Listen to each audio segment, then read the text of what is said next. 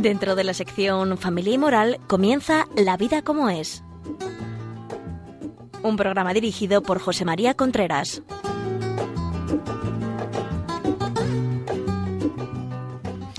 Hola amigos, aquí estamos nuevamente en La Vida como es, el programa que semanalmente llega a ustedes a través de Radio María. En este programa que habitualmente hablamos de temas relacionados con la familia, la educación de los hijos, el noviazgo, la sexualidad, el matrimonio, etcétera, etcétera, etcétera. En el programa de hoy vamos a hablar de un tema que últimamente pues me estoy encontrando, me estoy encontrando y es las dificultades que existen a la hora de reconciliarse. Dificultades para reconciliarse. Ya saben ustedes que todos los programas desde que empezamos a emitir La Vida como es pueden ustedes pedirlo a Radio María. O sea, los piden y, le, y, le, y se los mandamos en un CD o en un DVD, un MP3, en fin, se los podemos mandar. También pueden ustedes escucharlos todos, hasta, hasta el último programa, los pueden escuchar en los podcasts de Radio María. Entra en Radio María, La Vida como es y, y, ahí en los podcasts, y podcast, La vida como es, y ahí ya pues pueden escucharlo. Y por último, si quieren decirnos algo, alguna cosa, algún comentario, idea sobre el programa, etcétera, lo pueden hacer en la vida como es arroba. Le he dicho que vamos a hablar de dificultades para reconciliarse.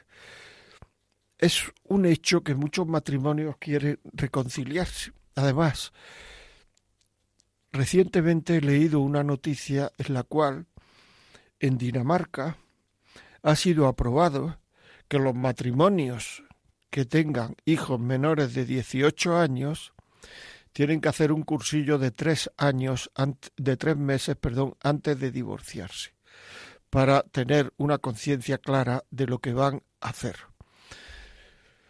A mí me parece una buena medida, sinceramente, porque porque muchos de esos matrimonios no se divorciarán y eso conllevará a que muchos hijos sigan viviendo con sus padres. Es muy importante eso, porque hay mucha gente que dice es que yo no quiero que que mis hijos vean el malestar que hay dentro de casa, las diferencias que hay entre mi marido y yo, lo mejor es para que haya paz en casa es separarnos y tal. Bueno, eso en muchos casos yo lo he visto, lo he visto como una justificación para separarse.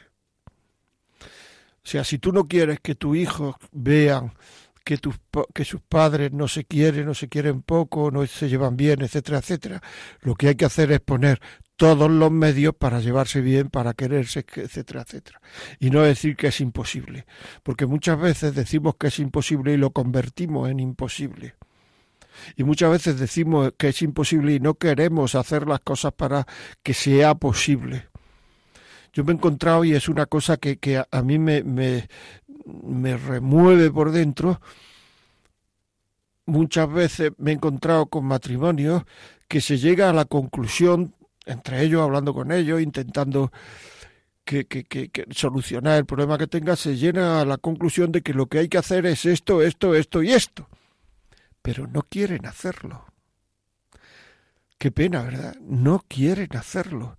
Se encuentran mejor en ese digamos, en, en, esa situación negativa, ese, digamos, esa zona de confort negativa, que poniendo los medios para intentar quererse más, llevarse mejor, hacer sufrir menos. Tremendo, ¿verdad? Y otras veces simplemente te utilizan, a mí lo he percibido, para luego decir hemos puesto todos los medios, incluso pedimos ayuda. Pero en el fondo no quieren esa ayuda. No quieren, no quieren. ¿Por qué? Porque no quieren, porque lo que quieren es separarse. Lo que pasa es que para echarse menos culpa, pues dicen que pedimos ayuda. Y hay que saber que la separación no arregla nada no arregla nada, porque en, muchísimos casos, en un 99,99% de los casos, el problema no está en la pareja, el problema está en la persona, en tu persona. Y con el próximo que te vaya, la próxima que te vaya, va a volver a surgir un problema muy parecido, porque el problema estaba en la persona. Y lo que hay que hacer es procurar que la persona mejore. Porque si la persona no mejora, el problema no se soluciona. Y el que mejore la persona, pues eh, tiene, eh, o sea, eso, la capacidad de mejora del ser humano se hace siempre con esfuerzo se hace siempre con sacrificio, se hace siempre como hay que hacerlo, es decir, esfuerzo, sacrificio, lucha, etcétera, etcétera. Pero claro, eso es costoso y entonces ya no quiero. Ya no quiero. Es un problema, ¿eh? Es un problema porque muchas veces es que no, no, no, no somos coherentes con lo que decimos. No somos cuáles son las dificultades que de lo que se va a hablar, lo que estamos hablando ya en este programa. Pues mira, mm, una dificultad grande es la importancia que le damos a las emociones. Una relación de pareja, eh, fundamentalmente, cuando se dice que va bien o que va mal, no es por un tema, digamos, eh, no es por un tema intelectual, sino es por un tema emocional.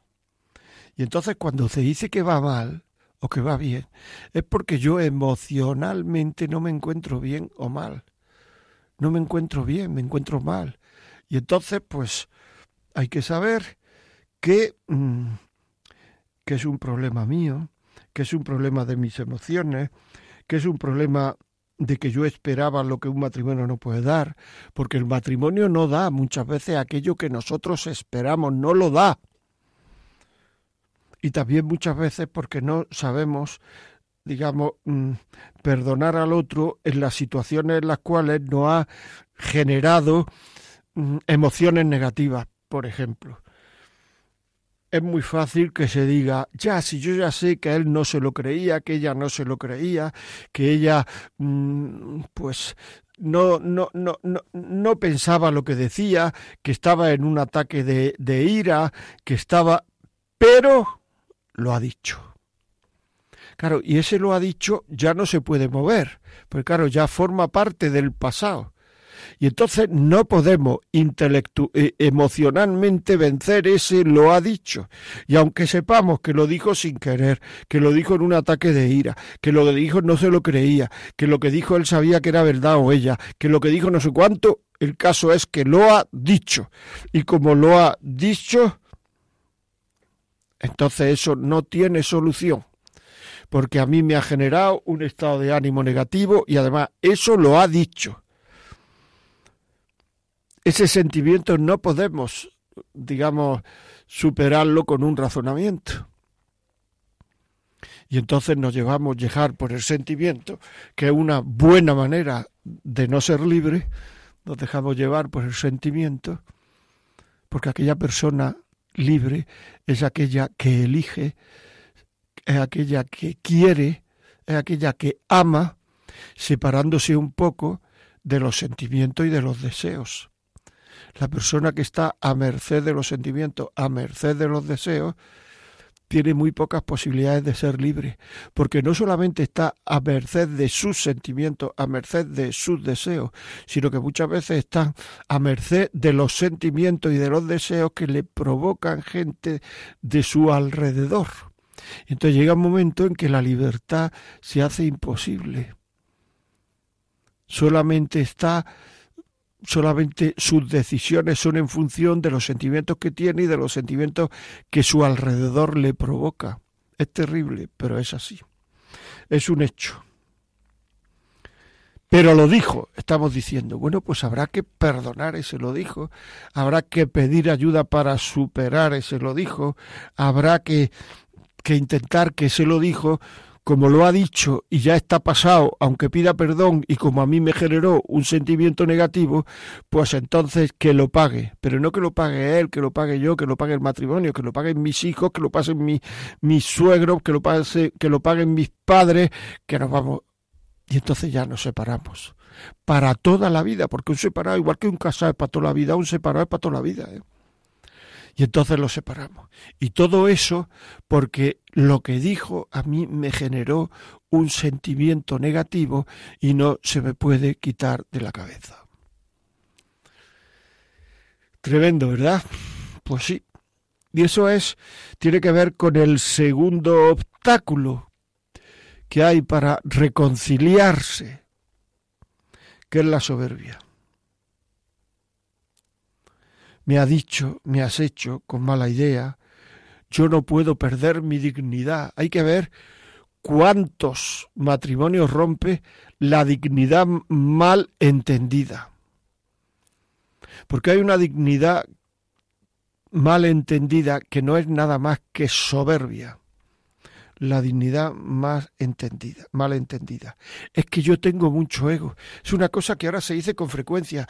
Cuando yo era joven, cuando yo era más pequeño, hace 30 años, esto del ego era una cosa que se decía mucho en las películas, en Sudamérica, en, en, en el habla, en el español latino. Ahora ya se ha cogido, incluso hay gente que presume de tener mucho ego, pero vamos a ver qué es tener mucho ego. Cuando una persona te dice es que yo tengo mucho ego, lo que está diciendo que es que yo soy un soberbio y me creo por encima de todos y de todo. Eso es tener ego. Ser un soberbio y creerse uno que está por encima de todos y de todo. Y claro, así no se puede vivir el mucho ego, la soberbia. Así no solamente no se puede vivir, sino no se puede educar a los hijos tampoco. Porque una persona con mucho ego, los hijos eh, pierden la confianza en él muy pronto, en ella muy pronto. Los hijos ya estarán para que su padre y su madre se enteren solo aquello que no genera conflicto, porque mi padre siempre quiere quedar por encima, porque mi padre siempre lleva razón, porque mi padre no razona lo que le digo, porque mi padre nunca se pone en mi lugar, porque mi padre eh, no me escucha, las cosas tienen que ser como él dice, porque mi padre, porque mi padre, porque mi padre, o mi madre, eh, me da igual, mi padre, mi madre. O sea, la soberbia es un obstáculo tremendo. Y además la soberbia es que indica una falta de conocimiento propio grandísima. Porque es que de verdad que un soberbio se cree la mamá de Tarzán, ¿eh? O sea, se cree de verdad que es lo más, que es lo más. Y luego cualquier cosa, un análisis de sangre que sale mal. Un jefe que le dice, mira, es que tú aquí no tienes sitio. Un una pequeña cosa que él no controla, lo pone en la realidad de su vida y la realidad de todas nuestras vidas, pues es bastante miserable. ¿Para qué vamos a decir lo contrario? En el sentido de miserable de que tenemos muchos defectos, quiero decir, porque la vida en su conjunto no es miserable. Y además, si uno tiene creencias, pues sabe que uno es hijo de Dios y eso ya supera todo lo miserable que tiene la vida. Pero sí que es verdad que cuando uno se cree el todo, que hay muchísima gente que se cree todo, ¿eh? Que se cree todo. O sea, hay gente que se cree que es la persona que más vale del mundo. Y eso lo lleva a su terreno de la familia, a su terreno. Es que es muy complicado. ¿Por qué? Porque la soberbia le impide rectificar le impide decir me he equivocado, le impide pedir perdón, le impide pedir perdón, con lo satisfactorio y lo relajante que es cuando uno pide perdón y te das cuenta de que muchas veces, y eso se ve fundamentalmente en las empresas y muchas veces en casa, ¿no? Las justificaciones que saca uno delante de su equipo, delante de su familia, delante para decir que es que yo no me he equivocado, que yo no me he equivocado. Pero ¿cómo que no te has equivocado? Y entonces está uno diciendo, porque yo esto lo hice con esta forma, con esta intención, con este no sé cuánto, y uno se da cuenta que lo que está diciendo es todo mentira. Pero como no puede uno hablar, como no puede callar, porque esta persona no va a rectificar, no va a decir nunca me equivoqué, no va a decir nunca perdón, que es una de las cosas que más inseguridad generan las personas que le, que le rodean. Porque claro, si yo tengo una persona que nunca se equivoca, yo que me equivoco, ¿qué va a ser de mí? Los, los hijos le callan, la mujer le calla, el marido le calla, los empleados le callan, todo el mundo. ¿Por qué? Porque es un soberbio. Es decir, estas personas que dicen, es que yo no me arrepiento de nada. Si volvieran a hacerlo haría todo igual, porque ahora uno dice, bueno, este hombre no se conoce, esta mujer no se conoce a sí mismo. Lo dicen más los hombres que las mujeres, yo creo. Yo no, no se conoce a sí mismo. ¿Por qué? Porque el hombre es un ser que habitualmente se equivoca. Se equivoca. Así es que la escritura, que es un libro de comportamiento humano, aparte un libro religioso, un libro de comportamiento humano extraordinario, pues dice que el justo, sea la persona recta, la persona que quiere hacer las cosas bien, se equivoca siete veces todos los días. Y tú no te has equivocado nunca en tu vida. Vale, pues nada, para adelante, ánimo. Claro, estamos fuera de la realidad. Hacemos imposible una convivencia. ¿Por qué? Porque la convivencia está en la realidad. Y en la convivencia hay que pedir perdón muchas veces, muchas veces. El no pedir perdón es un obstáculo grande para la reconciliación. Hay que pedir perdón. Perdón, me he equivocado. ¿Cuántas pocas veces se dice? No hace mucho vino una señora con un hijo y entonces vino, vamos, venía a verme y me dijo que, que es que su hijo no, no pedía perdón nunca. Y entonces yo le hice salir al hijo y le pregunté, y, le, y cuando estaba solo con la señora le pregunté, ¿tu marido pide perdón? Y dice, nunca. Digo, entonces, ¿qué quieres que haga el niño? Estos comportamientos también se aprenden. Y se aprenden de las personas que uno quiere, que generalmente son sus padres. O sea, es muy importante que nosotros, ¿cómo enseñamos nosotros a convivir conviviendo? ¿Cómo, enseñaron, ¿Cómo enseñamos nosotros a reconciliarse, reconciliándonos? ¿Cómo enseñamos nosotros a hacer la convivencia más fácil, pidiendo perdón? ¿Cómo enseñamos nosotros siendo menos soberbios? Porque la la humildad, que es lo contrario de la soberbia, es la verdad. La humildad no es el típico tío eh, mansito que, que, es muy blanquito y que, y que no habla nada. Eso son tonterías. Esos son inventos que nosotros no hemos hecho. Una persona humilde es la persona que está en la realidad de la vida. Y una persona humilde, si sabe mucho de geografía, dice yo sé mucho de geografía. No dice no, no, no, no, no. Uno sabe mucho de geografía, pues sé mucho de geografía. Y una persona humilde es la que sabe cómo él es, que es una persona frágil, que la mayoría de las cosas que uno se propone no las consigue que la mayoría de los esfuerzos que uno hace no los consigue. Es que son, es que son mm, mm, temas absolutamente fundamentales. Una persona que sabe, que ve el bien y lo quiere y, y, y lo acepta y quiere hacerlo y muchas veces no lo hace. Lo decía San Pablo, que sus escritos, aparte de tener un trasfondo religioso, por supuesto, tiene un trasfondo de cómo es el hombre y comportamiento humano tremendo también. Y decía, veo el bien y lo acepto, pero hago lo contrario. Y Virgilio pues decía una cosa parecida. ¿Por qué? Pues porque, pues porque uno tiene una voluntad para hacer el bien, pero es una voluntad herida. Es una voluntad que solo uno en muchas ocasiones no consigue las cosas. Es una voluntad herida, como he dicho, si es que tampoco hay que decir más, ¿no? Y en la medida en que uno sabe eso, pues entonces es más fácil que comprenda los defectos de los demás.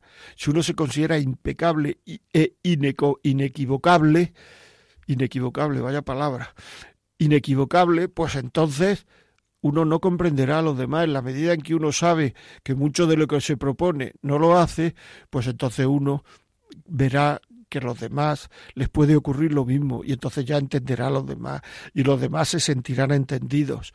Y cuando uno se siente comprendido, pues se siente uno mucho mejor, es uno mucho más afable, hablable, mucho más hablable, mucho más vivible, por decirlo así. Bueno, vamos a parar un poquito y seguimos enseguida.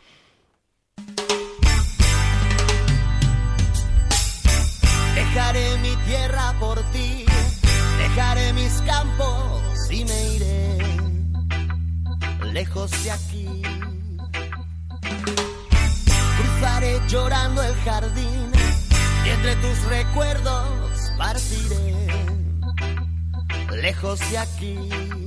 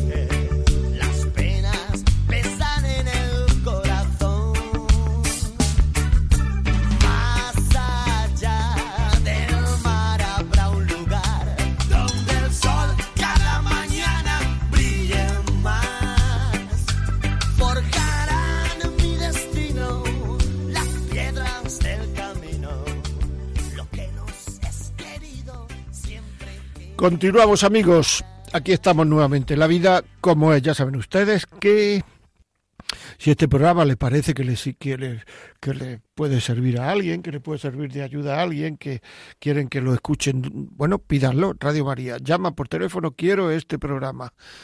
De, de, La vida como es, José María Contreras, este programa que habla de dificultades para reconciliarse, lo quiero. Se lo mandamos en un DVD, en un, en un, en un MP3, en un, en fin, en un CD. Si lo que quieren es escucharlo en la radio, pues a partir de esta tarde o mañana, pues estará el programa en podcast. Entra en La Vida Como Es, entra, perdón, entra podcast de La Vida Como Es. O entran en Radio María, podcast y buscan La Vida Como Es. Con la fecha de hoy, pues lo buscan y ahí estará. Si lo quieren es hacer alguna pregunta, la vida como es arroba en la vida como es arroba radiomaria.es. Estamos hablando de dificultades para reconciliarse. Hemos dicho la incapacidad de perdonar, hemos dicho la soberbia y hemos dicho mm, eh, lo ha dicho. O sea, el mal uso de los sentimientos. Lo ha dicho, lo ha hecho, ya sé que no era porque tal, etcétera, etcétera, pero lo ha dicho y lo ha hecho. O lo ha hecho. Capacidad de perdonar y soberbia. Y ahora vamos con otro tema que sirve, que si se vive bien trae una gran reconciliación cuando hay una discusión y también cuando hay una separación, el 33%, según leí yo en una estadística de los matrimonios, después de separarse, le gustaría juntarse, pero ya es imposible. A mí eso me lo han dicho gente, es decir, a mí me gustaría juntarme, pero ya es imposible porque lo que sea. Es decir, no se sabe, pero es un hecho. O sea, eh, entonces, mm, y este nuevo, digamos, apartado de por qué es, es la incapacidad de dar la razón al otro. Cuando creemos que no la tiene. O sea, muchísimas veces a lo largo del día alguien nos dice una cosa, sobre todo la pareja nos dice una cosa, que es donde más lo peleamos, la pareja nos dice una cosa y nosotros creemos que es mentira. Fulanito llamó ayer por teléfono, no fue antes de ayer, ya tenemos ahí un conflicto. Es lo mismo que fuera ayer que antes de ayer, pero ahí tenemos un conflicto. ¿Por qué? Pues porque sí, porque es que ya existe el deseo de llevar razón. Te lo dije, cuando nos compramos este pantalón, yo te lo dije, no me lo dijiste, sí te lo dije, no me lo dijiste, ya tenemos un lío. Es igual que te lo dijera que no te lo dijera, el hecho es que el pantalón te queda mal, ya está, pues te queda mal. Pero este lo dije, no te lo dije, no te lo dije, sí te lo dije, no te lo dije, sí te lo dije. Lío, lío que tenemos ahí, un lío. O sea, y hay muchas cosas. Te dije que le dieras al niño la llave, no me lo dijiste. Pues eh, eh, sí te lo dije, no. Entonces, cuando nosotros vemos claro que el otro, que yo se lo dije, lo vemos absolutamente claro, lo vemos absolutamente claro. Y el otro lo ve absolutamente oscuro. Y entonces siempre nos creemos que, tenemos razón cuando lo vemos tan claro. ¿Qué es lo que ocurre? Pues mira, según mi experiencia personal, eh, yo creo que cuando vemos una cosa muy clara, muchas veces es probable que tengamos razón y otras veces no la tenemos. Y no hemos dado cuenta que aquello que veíamos tan clarísimo, que lo veíamos nítido, con perfiles nítidos, nos damos cuenta que no era así como nosotros lo veíamos. Es decir, que algunas veces llevamos razón y otras veces no llevamos razón cuando una cosa la vemos absolutamente nítida.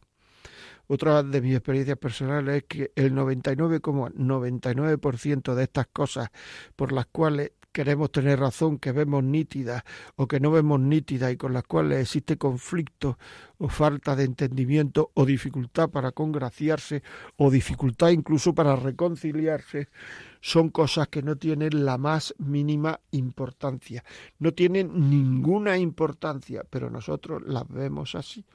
Entonces nos parece que en ese momento en que estamos, digamos, pidiendo que se nos dé la razón, es una cosa absolutamente importante, vital, y no lo es, así de claro, no lo es, que no lo es.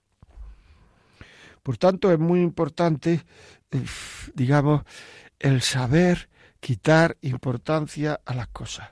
Un, digamos, un paciente, una persona una vez me dijo, estaba enferma, yo no la veo, yo no soy médico, como ustedes saben, pero estaba enferma y estábamos visitándolo y entonces me dijo, es que yo prefiero tener paz a tener razón. Porque su hijo le dijo una cosa y tal, y no tenía ninguna importancia, le dijo sí, sí, tal. Pero luego nos quedamos mirando porque eso no era así. Yo prefiero tener paz a tener razón. Eso es un síntoma de inteligencia. Generalmente la gente menos inteligente se atasca mucho. No digo que sean los que más se atasquen. Los que más se atasquen en estas cosas y desean, y desean por encima de todo tener razón son los más soberbios. Pero la gente, digamos, menos inteligente se atasca también bastante. Y es un síntoma de sabiduría, de inteligencia, esto que dijo este señor.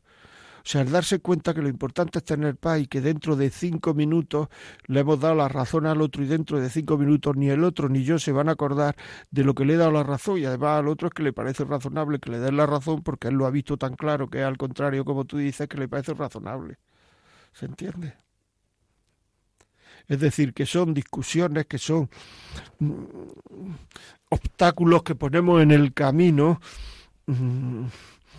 Que no tienen casi importancia estos, estos obstáculos. Son obstáculos que no tienen ninguna importancia, ninguna. Pero nosotros le damos mucha, claro. Hay que darle mucha importancia. Y entonces tenemos, es muy probable, y esto ocurre, ojo, mucho más después de jubilarse la gente porque están todo el día juntos o pueden estar todo el día juntos. Es decir, esto de engancharse, tengo razón, no tengo razón, de quedar quedar por encima, las veces que uno se engancha al día en este tema es directamente proporcional ¿eh? al tiempo que uno está junto con el otro. Lógicamente, si está todo el día tiene más posibilidades de engancharse en tonterías de tengo razón y no tengo razón que si uno está que cuando uno tiene una vida laboral que, que, que se ve uno pues relativamente poco, ¿no? Por tanto, esto no se pasa con la edad, porque la soberbia no se pasa con la edad. Se dice que la soberbia desaparece dos horas después de uno morirse, ¿verdad? Por tanto, la soberbia no se pasa, no se pasa con la edad. Por tanto, digamos, es muy importante que, que sepamos dominar esto. Y esto es muy importante porque uno lo hace porque uno es libre y uno le quiere dar la razón al otro porque la cosa no tiene mucha importancia porque me da la gana de darle la razón aunque yo sepa que no la tiene. Pero sé, sé que es bueno para él y para mí el que yo le dé la razón. Se entiende, ¿verdad? Es que es muy importante. Es que no es una bobada esto porque es la paz de la familia. Porque es que cuando esto se repite mucho, ¿dónde termina esto de llevar razón? Pues mira, cuando esto se repite mucho, esto de llevar razón termina estando uno alerta para ver lo que dice el otro y estando al otro alerta para ver lo que dice uno para llevarle la contraria. Y entonces llega un momento en que no es fácil decir cosas en casa, porque el otro antes de pensarlo te está diciendo que no es así. Y esto en personas que se quieren mucho, ¿eh? Que yo no estoy diciendo en personas que no se quieren, personas que se quieren mucho. Pero esto de, de llevar razón, de a ver qué dice este para decirle que no es así, de querer ser el centro de la razón del hogar, el centro, de, que, de querer que todas las cosas pasen por mí mismo, de querer eh, manifestar mi superioridad al otro en todo lo que se dice en casa. Estas son cosas absolutamente frecuentes, muy frecuentes. Y hay una gran dificultad para reconciliarse en las pequeñas cosas diarias y para reconciliarse cuando uno se ha separado e intenta reconciliarse, porque vuelven a salir las mismas cosas por las cuales nos separamos y cada uno se posiciona en su sitio de llevar razón y no cede ninguno de los dos. Cosa absolutamente, digamos, importante en la vida de las personas, absolutamente importantes. Y hay que pararse, hay que pensar, hay que decir qué importancia tiene el que yo lleve razón o el que no lleve razón. Porque claro, es que como la, la digamos, la, una relación de pareja es una relación entre iguales. Y entonces uno piensa que si le da la razón al otro cuando no la tiene, que si no demuestra uno su superioridad de una manera continuada teniendo razón, etcétera, etcétera, etcétera, pues uno piensa que entonces en la relación de pareja, en el matrimonio, uno va a estar en desventaja. Son tonterías. En un matrimonio el que está en desventaja es el que menos quiere. Y hay que, que, que, quererse y hay que saber eh, bueno, pues que estas cosas son cosas que tienen una importancia mm, pequeña en una convivencia, pero que si le queremos dar mucha importancia tendrá mucha importancia, ¿eh? no nos equivoquemos, o sea que esto tendrá mucha importancia. Porque muchas veces la importancia que tienen las cosas son las que queramos darle. Si le queremos dar mucha importancia, pues le damos mucha importancia, así de claro. Bueno, continuamos. Hemos dicho ¿Qué hemos dicho dificultades ahora de reconciliarse. Lo ha dicho, lo ha hecho. Es decir, no perdonar el pasado. El pasado no se puede cambiar. Uno en relación a su pasado lo único que puede hacer es pedir perdón. Y el otro en relación a su pasado lo único que puede hacer es aceptar el pasado y perdonar En el momento en que no se pida perdón o en el momento en que no se acepte el pasado o que no se perdone, es una grave dificultad para reconciliarse. La soberbia, otra gran dificultad para reconciliarse, que aparece por todos lados, queriendo ser uno el, el papá de Tarzán, como he dicho antes, o la mamá de Tarzán. La última Coca-Cola del desierto. Me dijeron el otro día, refiriéndose a eso y me hizo gracia. Quiere uno ser siempre la última Coca-Cola del desierto. Me hizo gracia. Después está la incapacidad de perdonar, la incapacidad de dar la razón al otro. O sea, son temas absolutamente vitales en una, una convivencia a la hora de reconciliarse si uno a la hora de reconciliarse se encasilla en lo que ha dicho, en lo que ha hecho, ese encasillamiento llevará necesariamente a no ponerse de acuerdo. Cuando uno se está poniendo de acuerdo a la hora de reconciliarse, hay que saber que uno tiene que ceder. Y ceder es no llevar razón en algunas cosas. Y ceder es sentirse, aceptar que uno es humillado en algunas cosas. Bueno, vamos a, a hacer un pequeño parón y seguimos, amigos. Estar contigo es como tocar el cielo con las manos, con el sol de un primer día de verano, como en un cuento. Estar contigo. Estar contigo desvelando uno por uno tus secretos, descubriendo todo dentro.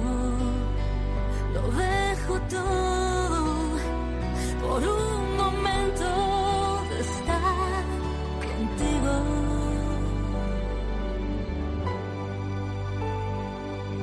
Yo siento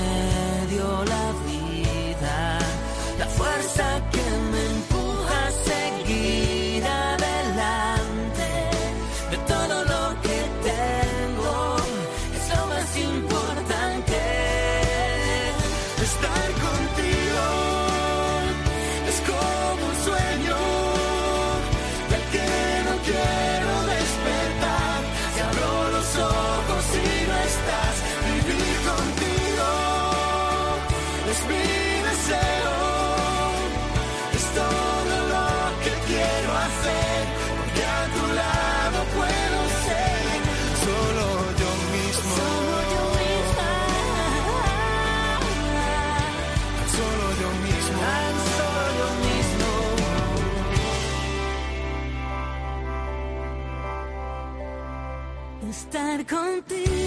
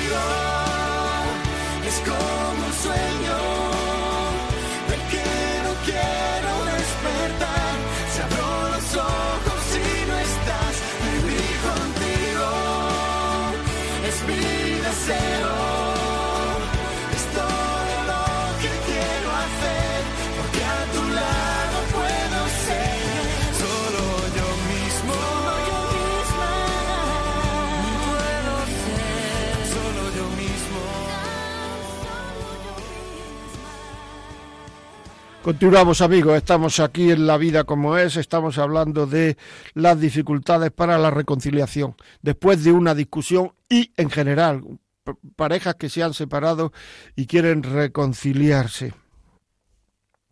Estamos un poco detallando, no haciéndolo exhaustivo, pero sí detallando pasos que puede haber y dificultades que puede haber a la hora de reconciliarse. Ya saben ustedes que si este programa lo quieren lo quieren en casa, llame a Radio María que me mandan este programa con esta fecha de la vida como es y se lo mandamos a casa. Piensan ustedes que le puede servir a alguien, que le puede ayudar, pues también lo pueden hacer de otra manera. Entren en, la, en Radio María, podcast, La vida como es, y lo descargan. Y ahí lo tienen y se lo pueden poner a, a quien quiera. Muy bien, si quieren decirnos algo, la vida como es arroba radiomaria.es, la vida como es arroba radiomaria.es. Hemos dicho ya antes cuatro, cuatro razones, lo ha dicho, lo ha hecho, no aceptar el pasado, la soberbia, incapacidad para perdonar, incapacidad para dar la razón al otro. Y ahora es, digamos, mm, hay otra incapacidad, el no querer ser humillado nunca. En una convivencia, en una separación, es normal que algunas veces uno sea humillado, porque ocurren cosas, o más bien, más frecuentes se dicen cosas en las cuales uno no sabe bien, no sale bien, para, bien parado. No es que no salga bien parado, es que sale mal parado, hablando en plata. Ante esto nos rebotamos. Y además creemos que, que, somos humildes, porque es que eso no tienen derecho a, a, a, decir eso de nosotros. Muchas veces nos creemos que somos personas humildes porque decimos de nosotros mismos es que soy idiota, me he equivocado aquí, es que no valgo para nada, es que no sé cuánto, nos insultamos nosotros a nosotros mismos y eso nos creemos que es una manifestación de humildad. Estamos totalmente equivocados. Es decir, que la manifestación, eso muchas veces es una manifestación de soberbia, o sea, de no aceptar la vida como es, que es una manifestación de soberbia, la vida como es, ¿verdad? Es una manifestación de soberbia. Entonces eso, pues muchas veces no aceptamos la vida como es y ya está, así de claro. Entonces, ¿qué es lo que ocurre? Lo que ocurre es que uno es humilde cuando te dicen los demás, eres idiota o no vales para nada. Sea, no digo que te tengan que decir eso y que uno se tenga que callar, no estoy diciendo eso. Lo que estoy diciendo es que si eso que nosotros nos decimos a nosotros mismos nos lo dijeran los demás, lo tomaríamos con la misma facilidad y con la misma eh, eh, estado de ánimo que cuando nos lo decimos nosotros. Pues entonces ahí no hay ningún tipo de humildad. Por tanto, es una manifestación, eso de decirnos cosas a nosotros, una manifestación solapada de soberbia si no somos capaces que los demás nos digan cualquier cosa, esto lo has hecho mal y armamos un lío. Armamos un lío por cosas muy pequeñas, vas despeinada. Ay, hijo, no sé cuánto tal, pero bueno, ¿qué pasa? Vas despeinado, este trabajo que has hecho no me gusta. Y, enseguida buscamos justificaciones, nos enfadamos, porque es que nos creemos que somos perfectos. En una relación de pareja uno va a ser humillado muchas veces. Y para ser humilde, para estar en la realidad de las cosas, porque el humilde está en las cosas como son, el soberbio no está en las cosas como son. Y es muy bueno estar en las cosas como son. Por tanto, el humilde, el humilde, es un hombre que está habitualmente en la realidad de las cosas. Y para eso necesita aceptar con un buen con una buena presencia de ánimo las cosas que nos dicen que nos humillan un poco. Porque además la capacidad de aceptar las cosas que nos dicen que nos humillan un poco, eso demuestra una cierta libertad personal, un cierto dominio de uno mismo, un cierto, una cierta categoría humana, un cierto criterio personal. Es decir, todo, todo, cosas razonables, cosas positivas para nuestra personalidad.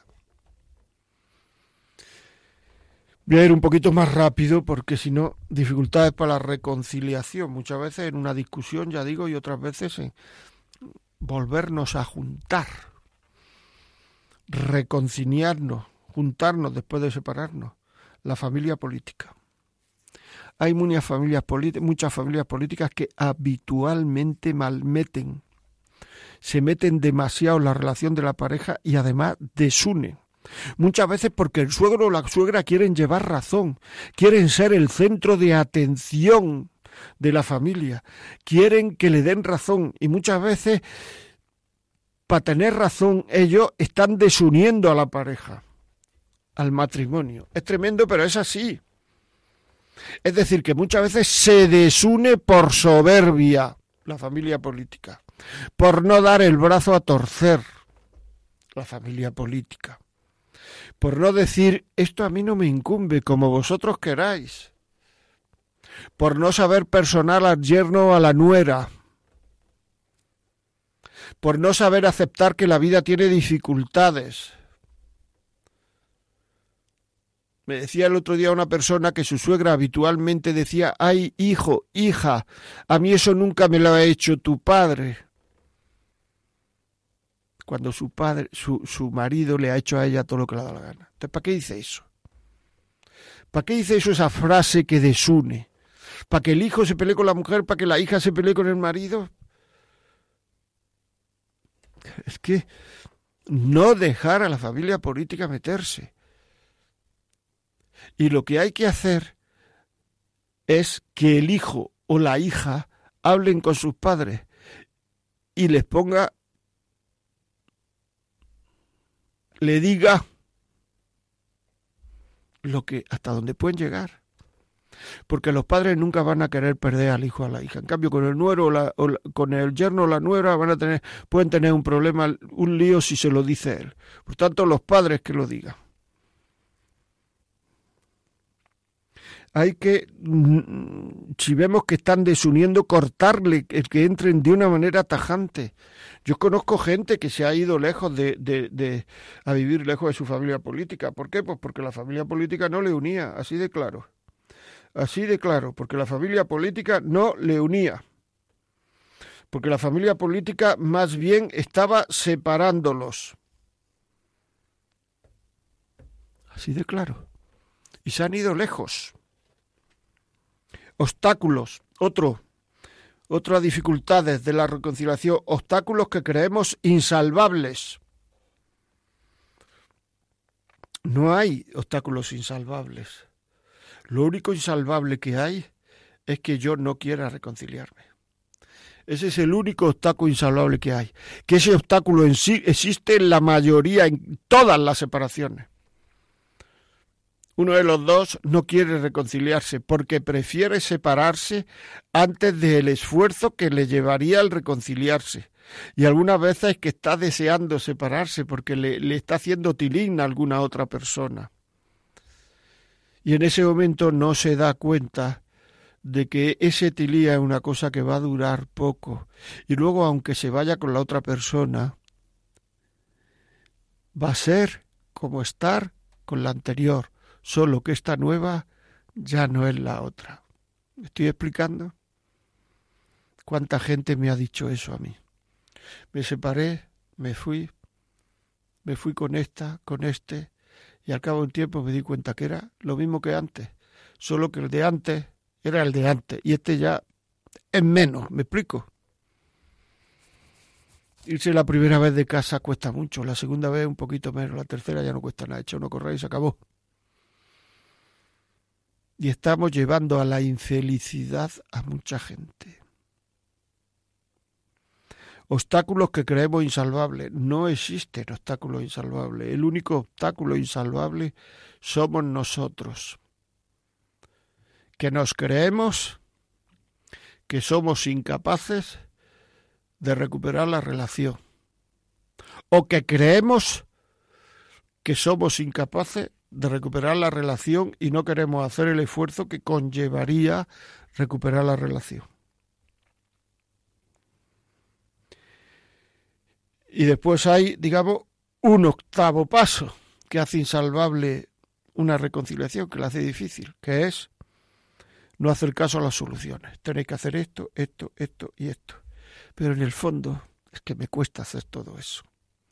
Es que no quiero es que todo lo que refuerce sea esfuerzo, es que no tiene uno en el fondo libertad personal, porque está uno arrastrado por los gustos y las sensaciones y los estados de ánimo que le, que le, que le, que le están produciendo todo lo que uno lleva alrededor. En fin, repaso lo sexto. Lo ha dicho, lo ha hecho, no aceptar el pasado. La soberbia, creerse uno el centro de todo. Incapacidad de perdonar. Incapacidad de dar la razón al otro incapacidad de ser humillado y aceptar la humillación, porque algunas veces la convivencia conlleva que dicen algo que a mí no me gusta, que dicen algo de mí que a mí no me gusta, y esa es la humillación. Y eso ocurre algunas veces, que la vida es así. La familia política, obstáculos que creemos insalvables y no hacer caso de las soluciones. Bueno amigos, esto es, si ustedes creen que este programa le puede servir a alguien, llamen a Radio María, La Vida como es, llamen a Radio María y pidan este programa. Se lo mandaremos en un MP3, en un CD, en un DVD, se lo mandaremos. Se lo mandaremos para que ustedes puedan escucharlo en casa o ponerlo en algún sitio donde a ustedes les parezca que merece la pena. Después lo pueden descargar también en DVD este programa a partir de esta tarde o mañana por la mañana. Este programa estará en la vida como es arroba, eh, perdón, en la vida como es podcast. Ustedes entran en la vida como es, eh, entran en Radio María, la vida como es podcast y, lo descargan. La fecha de hoy lo descargan. Si quieren indicarnos algo, la vida como es arroba radiomaria.es. Ya sin más, pues hasta un próximo programa, la semana que viene, hasta misma hora, en este mismo sitio. Hasta luego, amigos.